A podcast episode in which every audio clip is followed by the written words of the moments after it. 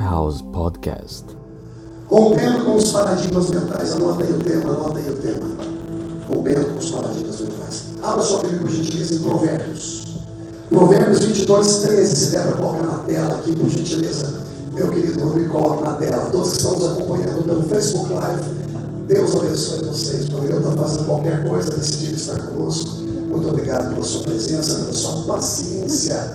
De pandemia, o que mais estamos fazendo é assistindo lives. E nós já estamos já que quase saturados de tanto live. Mas obrigado por estarem. Aqueles que nos visitam pela primeira vez, obrigado pela presença de vocês. Deus abençoe. Se ainda não tem um local para congregar, considere fazer parte da nossa família. Vocês serão super bem recebidos. E, e, e trabalharão muito também. Jesus. Yeah. E obrigado a todos por estarem aqui. Terem saído das suas casas e reservado esse tempo para juntos aprendermos o Senhor. Bom, deu tempo aí de abrir Provérbios. Provérbios 22, versículo 13. Talvez pareça 13. 22, 13. 22. Talvez pareça um pouquinho grego para você. Lendo assim, como que destacado, fica um pouco desconexo para uma compreensão mental. Mas nós vamos utilizar este versículo para romper paradigmas mentais. Este versículo. Olha só o que diz. Diz o preguiçoso. Dois pontos. Um leão estava fora. Serei morto no meio das ruas. Observe. Diz o preguiçoso. Quem disse? O preguiçoso. E o que ele disse é o que nós vamos ler agora. Então, tudo aquilo que nós iremos ler agora é um preguiçoso que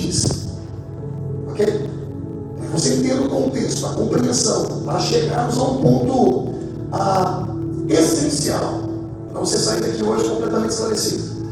Diz o preguiçoso: o leão estava fora, serei morto no meio das ruas.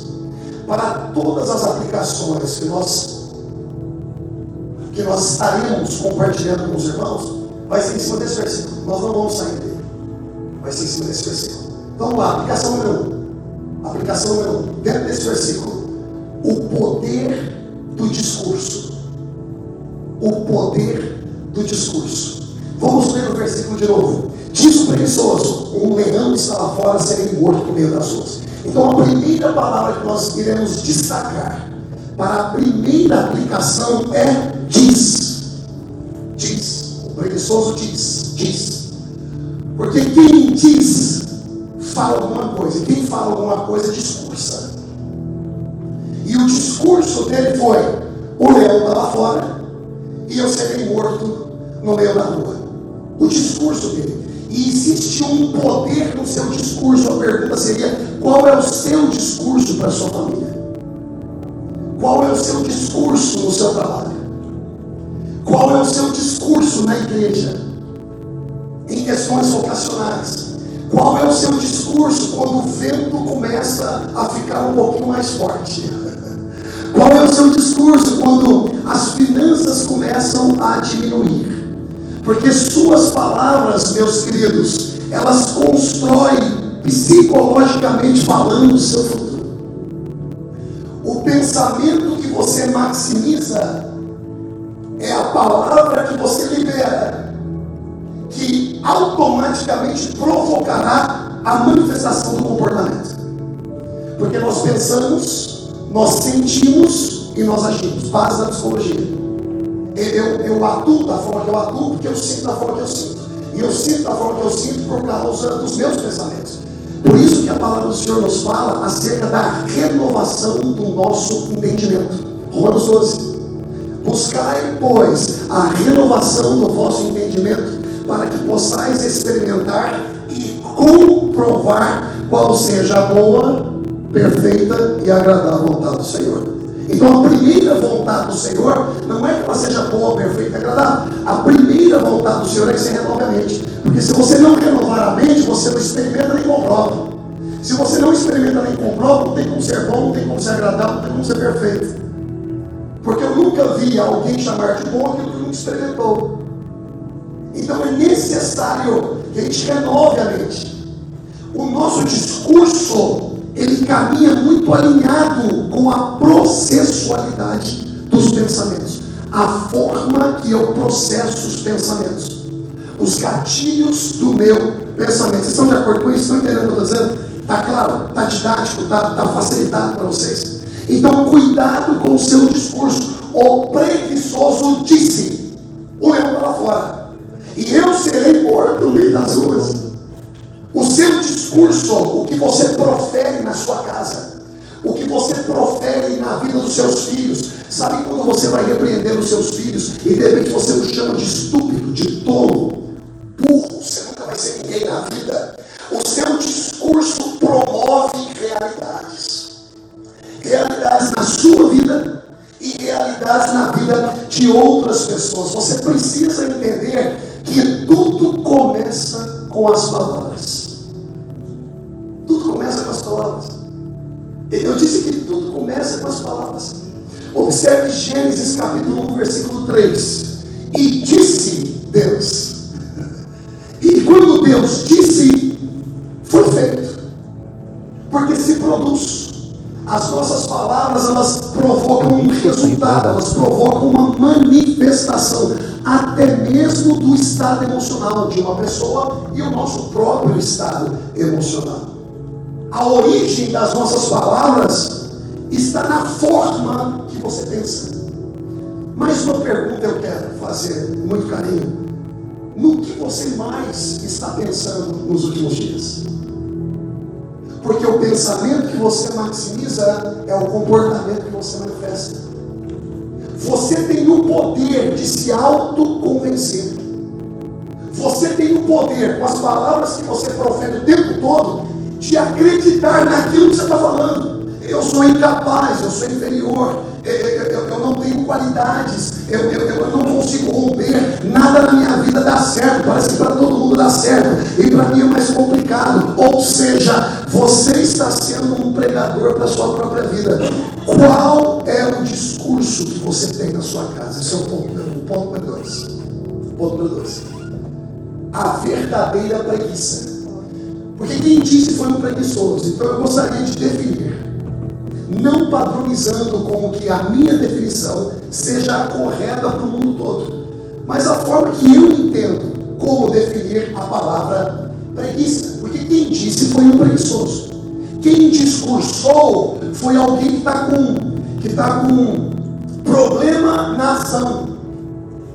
Quem discursou foi alguém que não está disposto a se mexer, a fazer alguma coisa porque é preguiçoso. Mas vamos definir a questão da preguiça. Olha só, na etimologia, essa palavra no latim se escreve da seguinte forma: pigritia.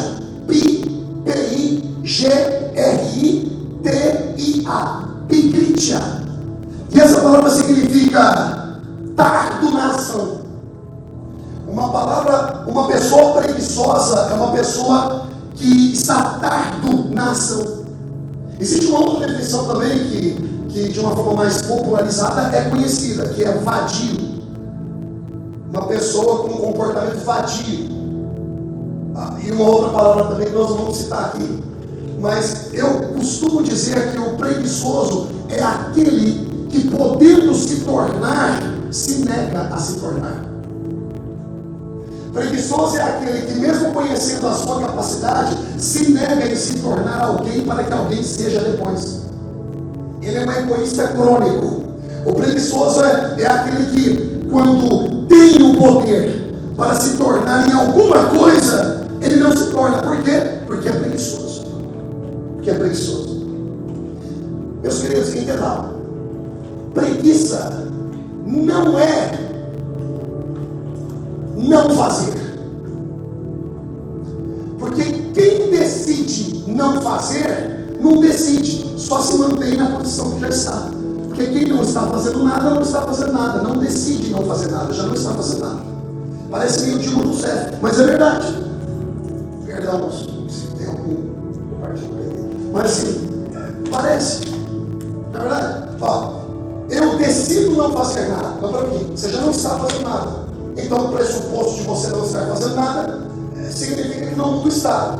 Então você não decide não fazer nada. Agora, eu investi um dinheiro e eu decido retirar o meu dinheiro.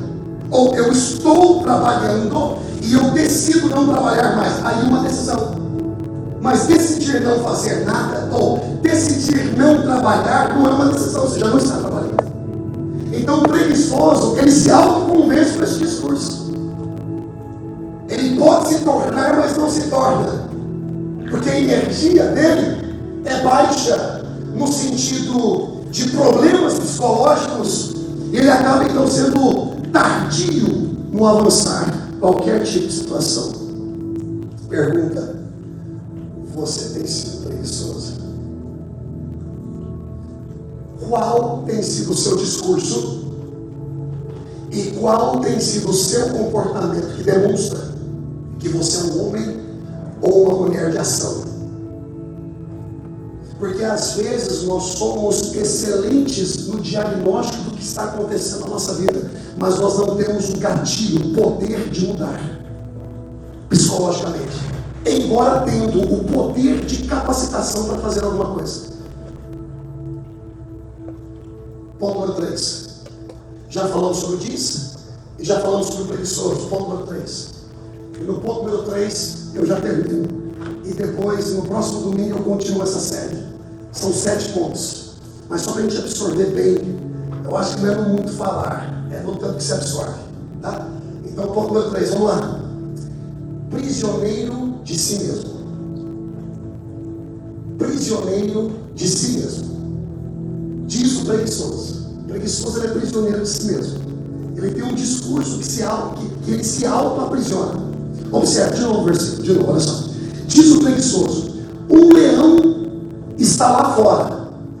Então, se ele diz que o leão está lá fora, significa que ele está aqui dentro. Ele sabe que tem desafios lá fora, mas ele prefere ficar aqui dentro e narrar o que está acontecendo lá fora. Ao invés de mudar a história, mudar a história de vida, seja ela familiar, seja ela de relacionamento com o pai, com o filho, seja ela de trabalho, seja ela qual seja. Não, ele prefere narrar o que está lá fora. Então, olha só, diz o preguiçoso, o leão está lá fora. Ele diz, está lá fora. Então ele está aqui dentro. Dentro de onde? No lugar seguro dele. No conseguimos entender pelo contexto que ele está em casa. Mas na verdade, ele está preso dentro da casa, porque ele é um prisioneiro de si mesmo. Ele não tem coragem para poder encarar o leão que está lá fora. Nós somos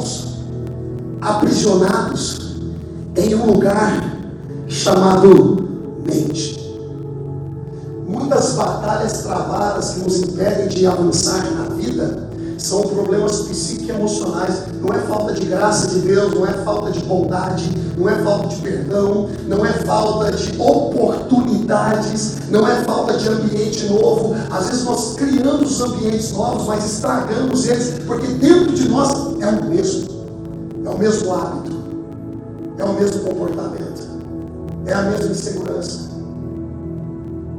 são os mesmos fantasmas. Isso é para domingo que vem.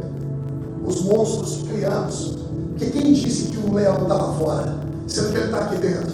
Então ele, ele, ele, não sabe, ele deduz. Isso é para domingo que vem. Porque ele não está lá fora vendo. Ele deduz. Pergunta, meus queridos, para terminar essa primeira parte. Quais são os paradigmas que te roubam a oportunidade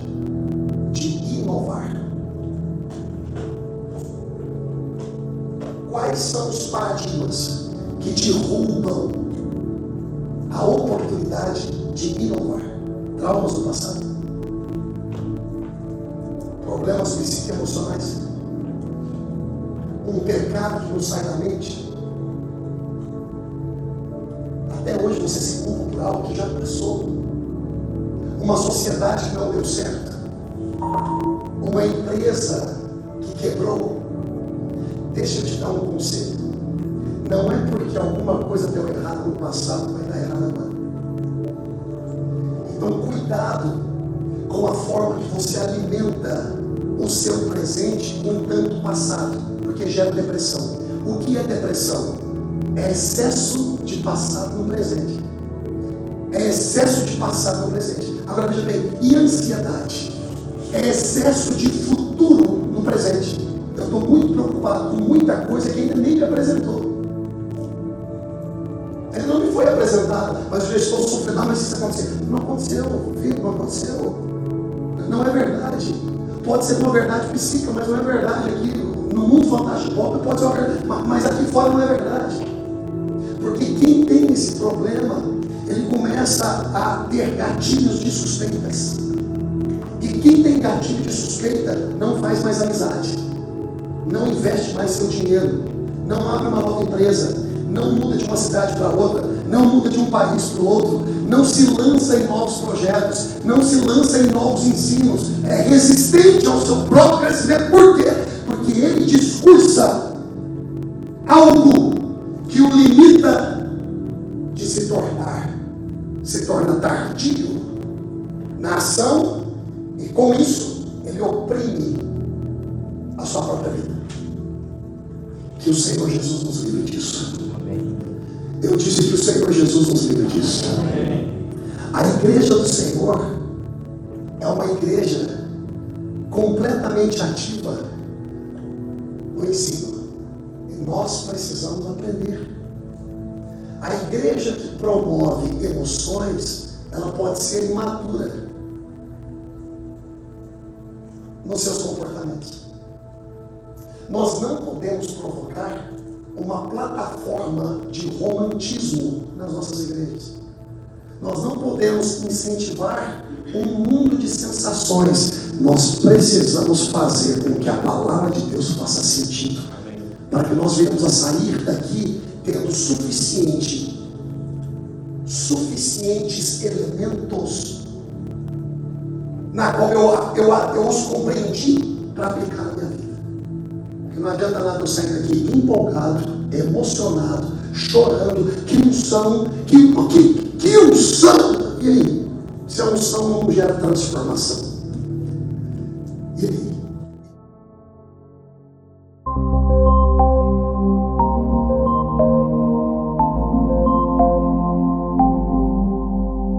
Lifehouse Podcast